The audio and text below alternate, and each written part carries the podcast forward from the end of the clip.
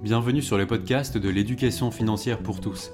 Je suis Oscar et mon but est de te redonner confiance dans la gestion de tes finances en parlant de manière simple de budget, d'épargne et d'investissement, quels que soient tes moyens. Je suis vraiment ravi de te retrouver aujourd'hui avec cet épisode que tu peux aussi regarder sur YouTube. J'espère qu'il t'apportera de la valeur et surtout qu'il te plaira. Bonjour et bienvenue dans ce nouvel épisode dans lequel je vais te présenter tous les investissements que tu devrais considérer pour l'année qui va commencer. Si tu suis un peu le monde financier, tu as remarqué le contexte compliqué dans lequel on se place pour le début de l'année 2023, avec d'un côté l'effondrement du marché des crypto-monnaies, de l'autre l'inflation qui vient balayer complètement tous les rendements des livrets bancaires, sans parler du marché baissier en bourse. On parle même d'un début de baisse sur l'immobilier cette année. Donc en fait, pour investir en 2023, il faut réussir à garder la tête froide. Ce qu'on va faire, c'est regarder les placements qui ont été les plus intéressants sur le long terme ces dernières décennies, et surtout ceux qui vont te correspondre. Je voudrais te rappeler qu'on investit pour minimum 5-10 ans et qu'il vaut mieux avoir constitué une épargne de précaution avant pour pouvoir faire face à tous les imprévus que la vie peut mettre en travers de ton chemin. Avant de commencer, petit disclaimer, en ce moment on a pas mal de confusion dans le monde de l'investissement. Avec les taux d'intérêt euh, sous l'inflation, tout le monde cherche du rendement à droite à gauche, souvent en prenant des risques que je trouve inconsidérés.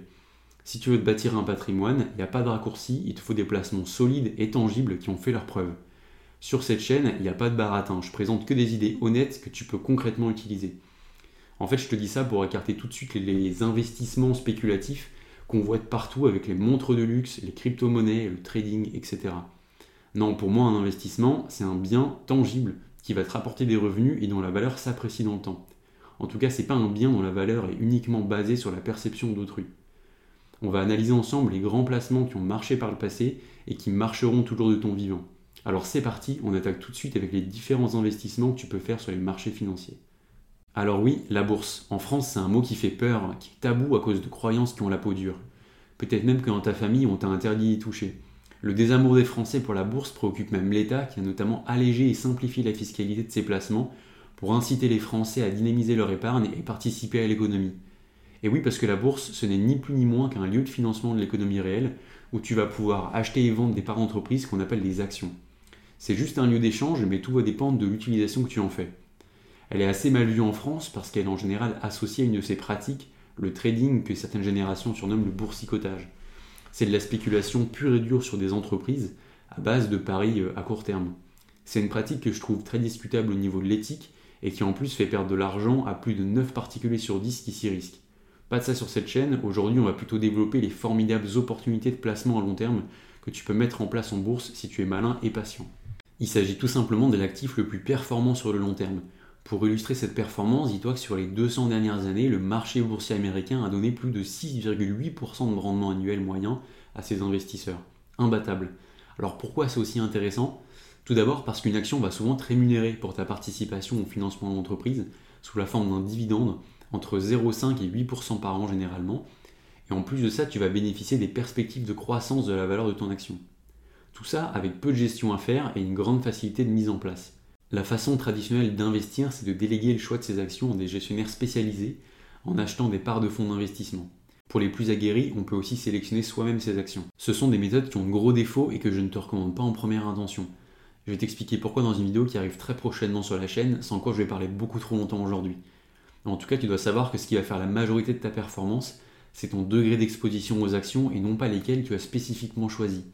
Moi, ce que je te conseille pour 2023, c'est de rien choisir du tout et d'acheter la bourse en entier. En fait, depuis quelques dizaines d'années, on a la possibilité de faire ça grâce à des fonds indiciels, qu'on appelle aussi des trackers ou des ETF. Tu as sûrement déjà entendu parler des indices en bourse, comme le CAC 40 par exemple. En fait, un indice, c'est un indicateur de la performance d'un marché en particulier. Dans le cas du CAC 40, on a les 40 plus grandes entreprises françaises qui viennent représenter le marché boursier français. En fait, un fonds indiciel CAC 40 va en fait reproduire la performance de l'indice CAC 40 comme si tu possédais les 40 actions. L'intérêt principal, c'est d'accéder très simplement à un grand niveau de diversification, donc un niveau de risque plus contenu, tout en profitant de la hausse globale d'un marché boursier dans sa globalité. Maintenant, l'indice que j'aurais tendance à te recommander, c'est l'indice MSCI World. C'est un indice qui regroupe les 1600 plus grandes entreprises mondiales issues des pays dits développés, notamment les États-Unis, le Japon, l'Allemagne et la France. Acheter un fonds indiciel qui regroupe cet indice te permet de posséder 85% du marché boursier mondial, tu es donc investi dans les moteurs de l'économie mondiale. ça te permet d'être bien diversifié au niveau géographique dans tous les secteurs d'activité commerciaux. Si en plus de ça, tu lisses ton prix d'achat dans le temps en achetant le fonds indiciel à intervalles réguliers, voire même en automatisant l'achat, tu vas beaucoup diminuer ton risque et ta volatilité. Bon, je sais que ça fait beaucoup d'informations d'un coup. Aujourd'hui, en fait, je fais que te donner un résumé de la stratégie pour t'inciter à t'intéresser au sujet. Mais rassure-toi, je vais faire un guide complet sur le sujet prochainement. Mais alors, comment savoir si cet investissement peut être fait pour toi? Je trouve que c'est assez simple. Les actions sont très performantes à long terme, mais cette performance, elle a un coût. C'est la volatilité à court terme qui est plus importante que sur les marchés immobiliers, par exemple. Je déconseillerais donc l'investissement en bourse à ceux qui pensent céder à leurs émotions en cas de krach boursier qui viendrait euh, complètement balayer les plus-values de plusieurs années d'investissement. Globalement, l'ennemi en bourse, ce sont les émotions humaines. Donc l'investissement boursier est surtout fait pour ceux qui gardent la tête froide pendant les périodes difficiles, comme maintenant, et qui restent concentrés sur le long terme en renforçant petit à petit leur investissement quand tout va mal. D'ailleurs, les détracteurs de la bourse sont souvent des gens qui y ont perdu gros en paniquant lors d'un marché baissier et qui n'y ont jamais remis les pieds. Bon, mais comment on achète des actions ou des fonds concrètement? Il te faut simplement un compte pour passer tes ordres en bourse. Pour ça, tu as plusieurs possibilités. Le compte titre, le fameux PEA, l'assurance vie ou son cousin, le plan épargne retraite, le PER. Le compte titre a l'avantage d'être flexible, mais la fiscalité n'est pas très avantageuse. Tu peux l'ouvrir dans ta banque, mais honnêtement en 2023, il faut plutôt se tourner vers les courtiers en ligne qui sont beaucoup plus compétitifs, comme Trade Republic par exemple. Ce que je te recommande, c'est plutôt d'ouvrir un plan d'épargne en action ou un PEA. C'est une enveloppe fiscale spécifiquement française où le choix des actions et des fonds est beaucoup moins large, mais la fiscalité est très intéressante. C'est ce que je te recommande en première intention en fait. Le PEA du courtier Bourse Direct a une solide réputation et c'est le plus compétitif en ce moment, c'est celui que j'utilise et que je te recommanderais. Enfin, tu peux loger tes placements boursiers dans une bonne assurance vie ou un PER qui te permettent des exonérations fiscales là aussi très intéressantes. En ce moment, j'aurais plutôt tendance à te recommander l'assurance vie Lynxea Spirit 2, que j'utilise aussi, parce qu'elle combine des frais parmi les plus bas du marché et un grand choix de support. On en a fini pour aujourd'hui concernant les investissements en bourse. J'imagine que tu devines le prochain sujet sans trop de difficulté, l'immobilier. Et oui, l'immobilier reste toujours indétrônable pour se bâtir un patrimoine. La référence dans le domaine, c'est bien sûr l'investissement locatif. Tout le monde en a déjà entendu parler, donc l'idée paraît souvent banale, ennuyeuse, voire peu efficace et contraignante alors qu'un bon investissement locatif est un formidable vecteur d'enrichissement qui franchement paraît trop beau pour être vrai quand on se penche dessus pour la première fois. Le principe, c'est que tes locataires vont payer la majorité du crédit à ta place pendant que tu profites de l'appréciation progressive de la valeur de ton bien à long terme. L'idée, c'est d'essayer de payer la plus grande part possible de tes dépenses mensuelles liées à l'appartement avec le loyer que tu perçois. Idéalement, tu peux presque équilibrer les deux. À la fin du remboursement du crédit, tous les loyers seront pour toi. Bon, un peu pour les impôts aussi, franchement. Mais la magie s'opère vraiment grâce à l'utilisation du crédit bancaire qui fait effet de levier. Pour moi, c'est sans aucun doute le plus bel avantage de cet investissement. Imagine que tu fais un apport de 50 000 euros pour un appartement de 300 000 euros.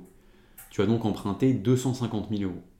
Disons que le bien a pris de la valeur et qu'il coûte maintenant 400 000 euros. Si tu le revends et que tu rembourses le crédit, tu as donc 100 000 euros au lieu de 50 000 de départ. Tu as donc réalisé un rendement de 100%. Ça peut paraître dingue, mais c'est ça la magie de l'effet de levier. Alors bien sûr, en cas de baisse des prix, il marche aussi dans l'autre sens. Côté pratique, il faut d'abord prendre conscience que ta capacité d'emprunt est précieuse. C'est important de ne pas la gâcher sur des biens médiocres, on va dire. En fait, c'est surtout la localisation de ton bien qui fait tout. Le mieux, c'est de connaître par cœur ta zone de chasse. Maintenant, tous les investissements locatifs n'ont pas les mêmes mécanismes. Un bien à Paris, Bordeaux ou Lyon va te coûter très cher, tes rendements seront donc relativement faibles, mais tu sais que ton bien a plus de chances de garder sa valeur, voire de l'augmenter dans le temps. C'est une stratégie qui est décrite comme étant assez patrimoniale en général. Maintenant, tu peux toujours décider pour le même prix d'acheter un petit immeuble de rapport dans une petite ville peu attractive euh, où tu auras des rendements deux ou trois fois plus élevés, mais au prix d'une dévolution de la valeur de ton bien un peu plus floue quand même. Dans tous les cas, tu auras la possibilité d'augmenter ton rendement en achetant le bien avec peu d'intermédiaires, en négociant le prix et en faisant des gros travaux. Enfin, si tu dédies ton bien à la colocation ou à des locations courte durée, tu feras bien grimper ta rentabilité, mais en échange de beaucoup plus de travail. Maintenant que je t'ai décrit l'idée générale, venons-en aux avantages et inconvénients des placements locatifs. En plus de la possibilité d'employer l'effet de levier et anti-inflation de la dette, ce qui fait la différence pour moi, c'est l'aspect tangible, concret de ton investissement. Je trouve que c'est très satisfaisant d'avoir un grand sentiment de contrôle de la situation qui vient vraiment avec l'aspect entrepreneurial du projet. Autre point essentiel pour moi, c'est un investissement qui combine bien profit et éthique, en logeant confortablement des locataires et éventuellement en participant à la réhabilitation d'un bien pour la communauté. D'ailleurs, c'est un bien qui peut éventuellement servir de logement pour toi ou quelqu'un de ta famille en cas de pépin. Bon, tout ça c'est super, mais il faut que tu sois d'abord éligible pour emprunter. Et pour ça, il vaut mieux avoir un bon contrat de travail ou exercer une profession libérale aux revenus stables. Ensuite, il faut pas oublier le temps que ça prend de gérer un aussi gros projet, sans parler des responsabilités. Être bailleur, c'est un vrai travail, c'est engageant sur le plan juridique. En fait, je recommanderais les placements immobiliers aux personnes qui ont la volonté de se dégager du temps et qui ont les reins assez solides pour gérer un tel projet. Et avant que j'oublie, dernier inconvénient, mais pas des moindres, le prix important des biens immobiliers va inévitablement euh, t'apporter un gros manque de diversification, au moins au début. En fait, moins tu as de biens, plus l'impact d'un locataire mauvais payeur, d'un sinistre ou finalement l'évolution du marché local va te peser. L'option que je peux te proposer pour te prémunir de ce manque de diversification, ça va être les SCPI, les sociétés civiles de placement immobilier. Ce sont en fait des sociétés qui possèdent et qui gèrent des parcs immobiliers et dont tu peux acheter des parts. Tu seras donc propriétaire de X% d'un parc de 2000 immeubles par exemple, et à ce titre, tu vas recevoir tes parts des loyers.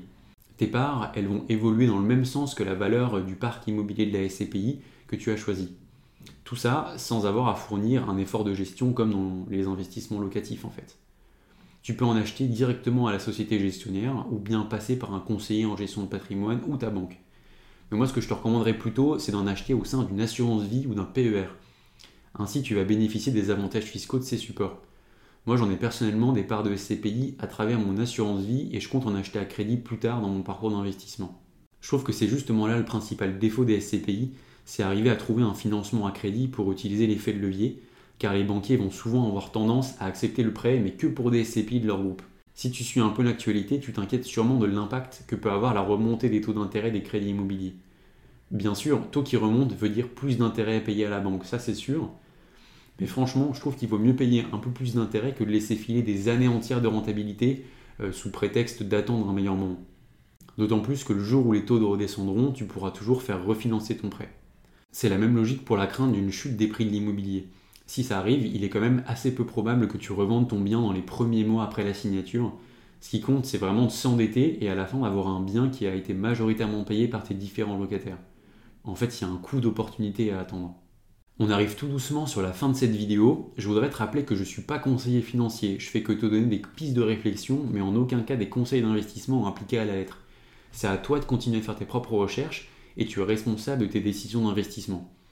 En tout cas, je t'ai présenté les placements les plus intéressants selon moi en 2023 et c'est ce que je ferai.